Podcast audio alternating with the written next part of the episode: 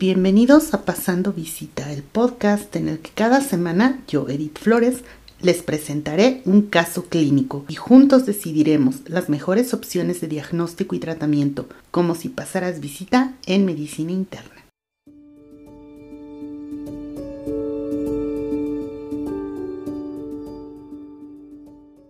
Hola a todos, sean bienvenidos a este nuevo episodio de Pasando Visita. Gracias a todos por seguir escuchándonos, por sus recomendaciones y sus preguntas. En esta ocasión daremos respuesta a una pregunta que una gentil seguidora nos hizo directamente al podcast. Le enviamos un afectuoso saludo a Alma Chat. Ojalá quede solucionada tu duda al final de este episodio. O tal vez tengas más preguntas que nos inspiren a nuevos capítulos. Así que comenzamos.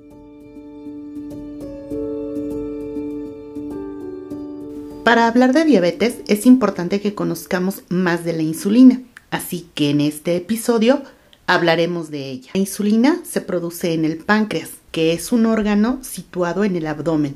Está detrás del estómago y para su estudio anatómico se divide en cabeza, cuerpo y cola. La cabeza se encuentra cerca del duodeno y la cola muy cerca del vaso.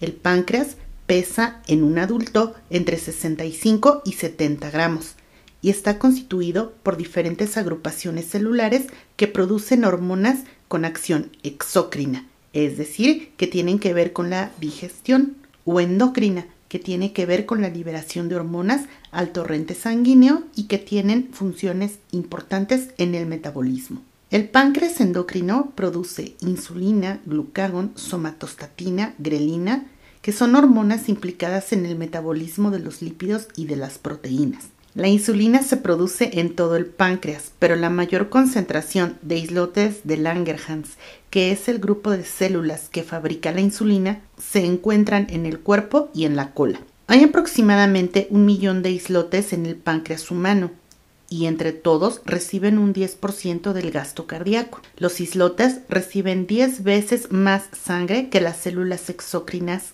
circundantes. Su contacto directo con los capilares sanguíneos les permite medir la concentración de glucosa en el torrente sanguíneo y de esa forma responder con secreción de glucagón o de insulina. En el primer año de vida del ser humano, las células beta son funcionalmente maduras, aunque todavía no se ha alcanzado la cantidad total. Su respuesta a la estimulación es similar a las de los adultos, si bien secretan una menor cantidad de insulina en correspondencia con la menor masa de un niño.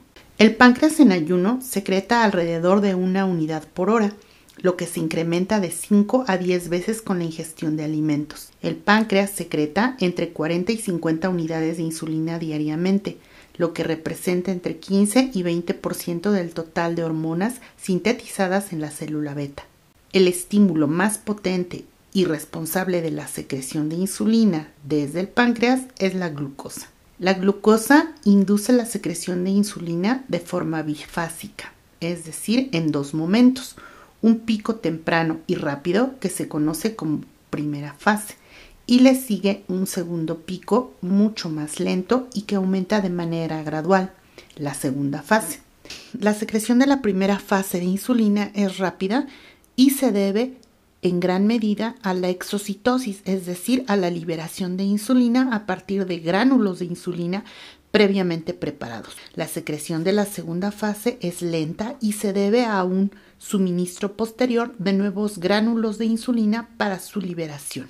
Pero la liberación de insulina también puede estar modulada por aminoácidos, ácidos grasos libres, secretagogos no nutricionales como hormonas sincretinas, factores de crecimiento y neurotransmisores. La secreción de insulina en su primera fase es fundamental en la transición del ayuno a la alimentación a través de las siguientes funciones inhibe la producción hepática de glucosa, inhibe la lipólisis y prepara a las células diana para la acción de la insulina. La secreción de la insulina en su segunda fase reduce la producción hepática de glucosa como en la primera fase, aunque lo hace en menor medida. Más importante aún, aumenta la utilización de glucosa en los tejidos periféricos. Esta segunda fase para algunos autores está subestimada, pero es importante para mantener el equilibrio de los niveles de glucosa. ¿Cuáles son los órganos o células diana sobre los que actúa la insulina? El efecto directo de la insulina se observa en el músculo liso, en el hígado y en los adipocitos. Estos tejidos requieren vías de señalización de insulina específicas en cada uno.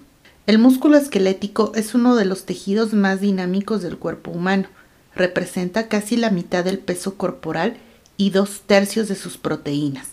Aproximadamente el 70% de la glucosa es utilizada por el músculo esquelético a partir de la absorción de glucosa en todo el cuerpo y el resto lo utiliza el hígado a través de un mecanismo dependiente de insulina.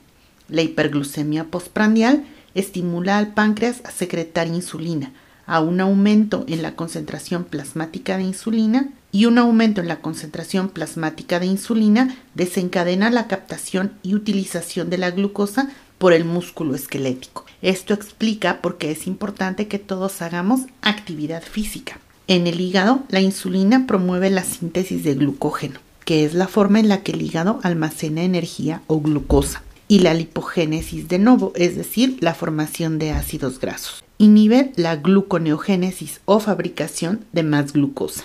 El tejido adiposo emplea una décima parte de la insulina producida, para la absorción de glucosa en todo el cuerpo. Las características biológicas del tejido adiposo de diferentes sitios podrían desempeñar un papel importante en la aparición y progresión de trastornos metabólicos, particularmente en individuos obesos. La insulina regula varios aspectos del desarrollo funcional y diferenciación de las células adiposas. El tejido adiposo es principalmente independiente de la absorción de glucosa pero depende de la cantidad de ácidos grasos libres que la insulina libera en el torrente sanguíneo para su uso en otros órganos. Además de estas funciones, la insulina suprime la secreción de glucagón de las células alfa pancreáticas. El glucagón es en sí mismo un potente inductor de la hiperglucemia, pero también se sabe ahora, a 100 años del descubrimiento de la insulina, que tiene otras funciones. Por ejemplo, en el endotelio, que es la capa interna de los vasos sanguíneos y linfáticos, la insulina disminuye la adhesión de leucocitos, interviene en el control del tono vasomotor, disminuye la inflamación. La resistencia a la insulina o la deficiencia de insulina explica en parte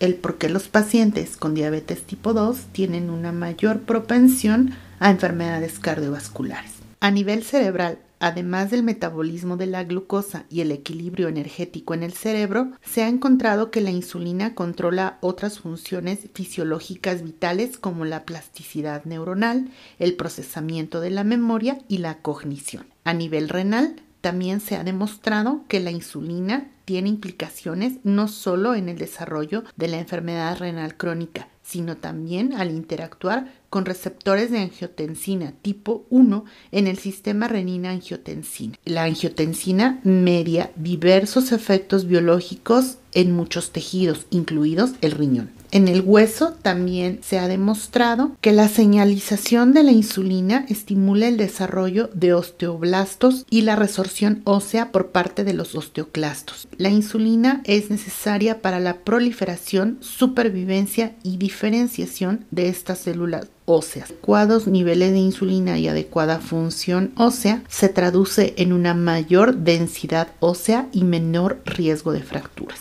La alteración de la función de las células beta pancreáticas es un requisito previo para el desarrollo de hiperglucemia y diabetes, pero también lo es resistencia a la insulina que es la disminución de la capacidad de respuesta a la acción de la insulina o bien alteración en la sensibilidad una disminución de esta va a necesitar de niveles muy altos de insulina para tener niveles óptimos de glucosa, pero también para el desarrollo de diabetes tipo 2. La evaluación de la función de las células pancreáticas y de la resistencia a la insulina son importantes para determinar el tipo de diabetes y planificar un manejo óptimo y diseñar una estrategia preventiva en la práctica clínica. ¿Cómo saber si tenemos niveles adecuados de insulina o si tenemos alteraciones en la función de la insulina? En pacientes con factores predisponentes para diabetes tipo 2 o en quienes sospechemos de resistencia a la insulina, que es una condición frecuente en los pacientes con diabetes tipo 2,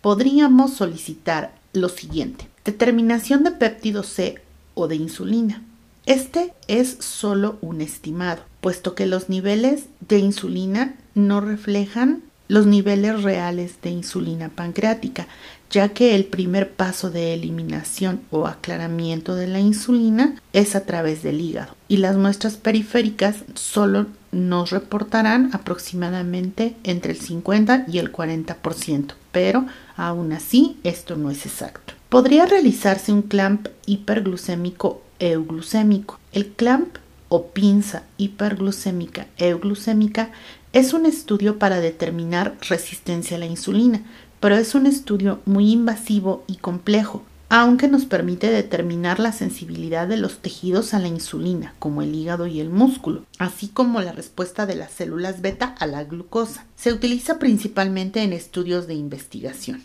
La técnica es compleja, pero se utilizan dos tipos de clamp, el hiperinsulinémico euglucémico en el que se inyecta al paciente insulina intentando mantener los niveles normales de glucosa mediante una infusión de glucosa y el clamp hiperglucémico en el que se mantiene al paciente con un nivel elevado de glucosa alrededor de los 125 miligramos por decilitro por al menos dos horas y se hacen las determinaciones de los niveles de insulina. Otra prueba que también podríamos hacer sería una prueba de tolerancia a la glucosa intravenosa Después de un ayuno nocturno se infunde un bolo intravenoso de glucosa y 20 minutos después de la infusión se inyecta una determinada cantidad de insulina durante 5 minutos. Hay una técnica modificada que también permite estimular la secreción de insulina endógena, tomándose muestras de sangre para medir la glucosa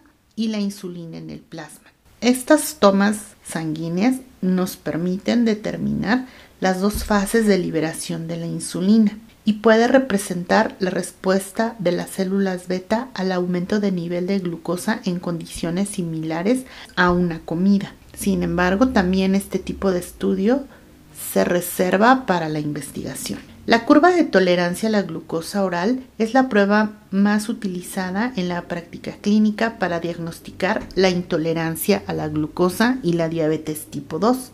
Después de un ayuno de 12 horas, se toman muestras de sangre para determinar las concentraciones de glucosa e insulina a los 0, 30, 60, 90 y 120 minutos después de una carga oral estándar de glucosa de 75 gramos. La función de las células beta estimada a partir de la curva de tolerancia a la glucosa presenta un patrón más fisiológico de los cambios de glucosa, la insulina y las hormonas incretinas que la pinza hiperglucémica o la curva de tolerancia a la glucosa intravenosa. Es mucho más fácil de realizar pero no refleja ni distingue claramente la secreción de insulina de la primera y segunda fase, debido a la variabilidad en la concentración. Existen otros modelos que también pueden ser empleados para determinar la resistencia a la insulina.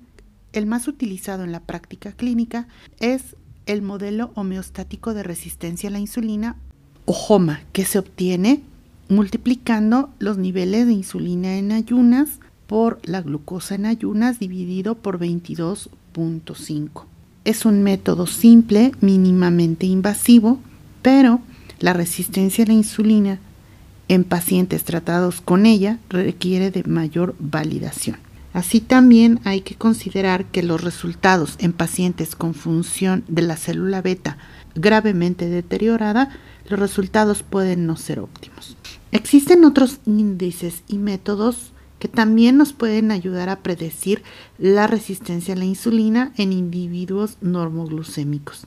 Dependerá de la experiencia de cada médico para su interpretación el decidir uno u otro. En respuesta a la pregunta de AlmaChat81, si no tiene diabetes pero quiere perder grasa más que perder peso, ¿es útil de alguna manera estar monitoreando continuamente la glucosa? Quizás el caso de Alma se refiera a esas intervenciones nutricionales en las que existe una restricción calórica para poder así estimular el metabolismo de lípidos y proteínas. El páncreas secreta, como ya dijimos, pequeñas cantidades de insulina para mantener nuestros niveles de glucosa en niveles aceptables o saludables. Cuando nuestros niveles bajan peligrosamente alrededor de los 70 miligramos, el páncreas entonces secreta glucagón. El glucagón es una hormona contrarreguladora. Lo que hace es estimular la producción y liberación de glucosa cuando sus niveles son muy bajos. Así que si Alma no tiene resistencia a la insulina o diabetes,